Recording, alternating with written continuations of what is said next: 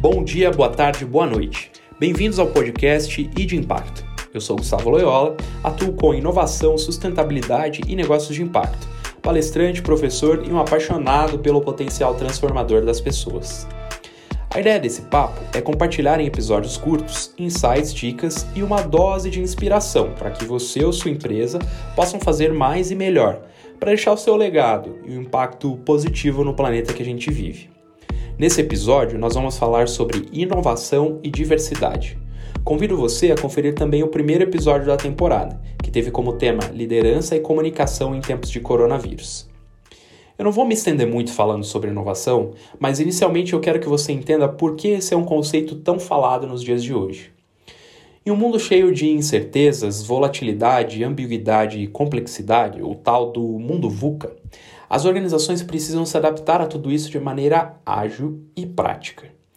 A inovação aparece então como uma grande aliada para tudo isso, visto que ao criar novos produtos, serviços e diferentes formas de se fazer alguma coisa, atende a diferentes demandas da sociedade, além de melhorar processos e entregas de uma forma mais eficiente e assertiva.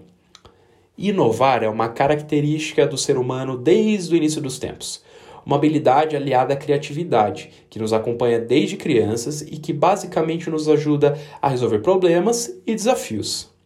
Bom, mas se a inovação é uma característica do ser humano, por que as empresas têm tanta dificuldade em inovar?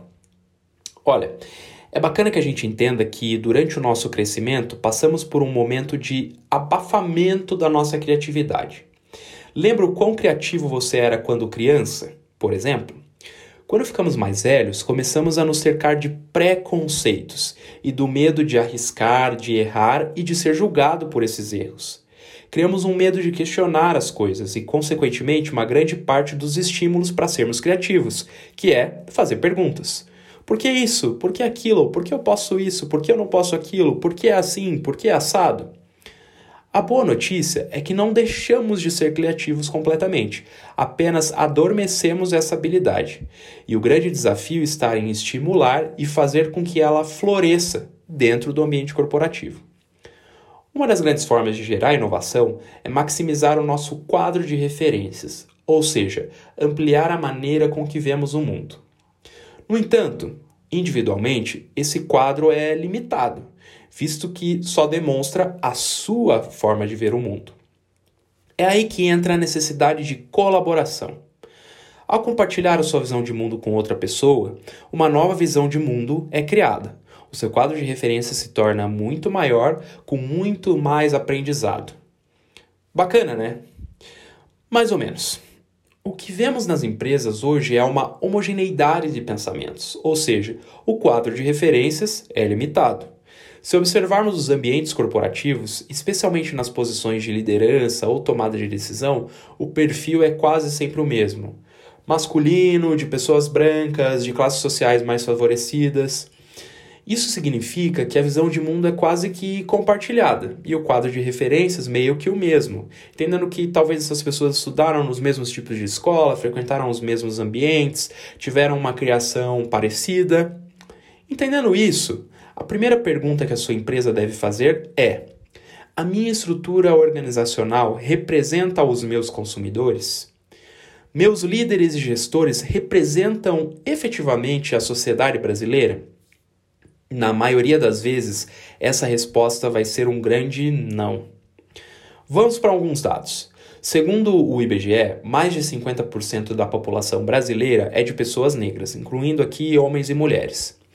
O Instituto Etos fez um estudo com as 500 maiores empresas né, em nível de faturamento aqui no nosso país.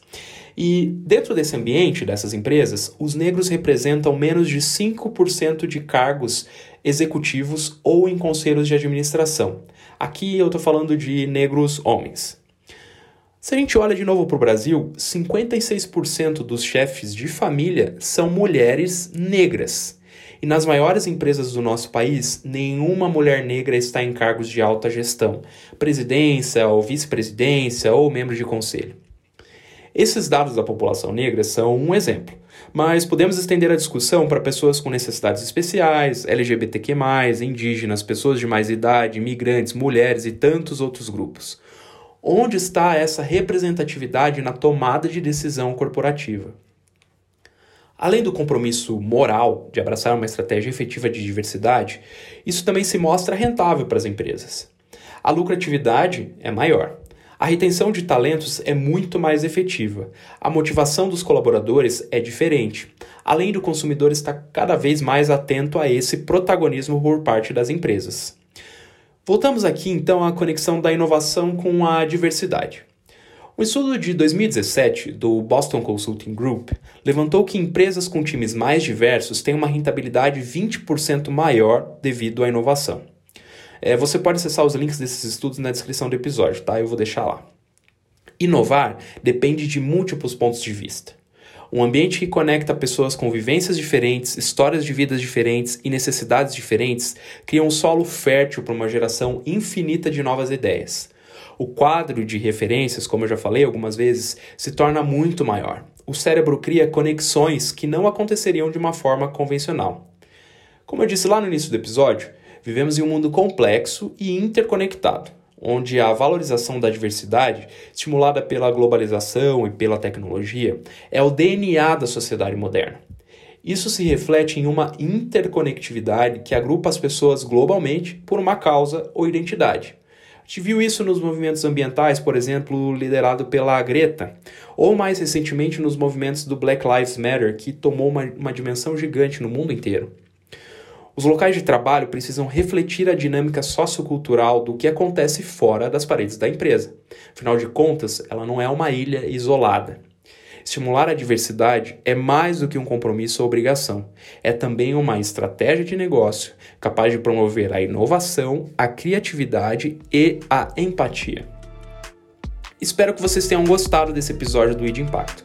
Eu volto no próximo com mais um assunto e temática para ajudar na sua trajetória. Se você não me acompanha, acesse meu site lá, gustavoloyola.com, me siga no Instagram, arroba gustavoloyola e no Twitter, Gustavo F. Loyola. Um abraço e até semana que vem. Tchau, tchau!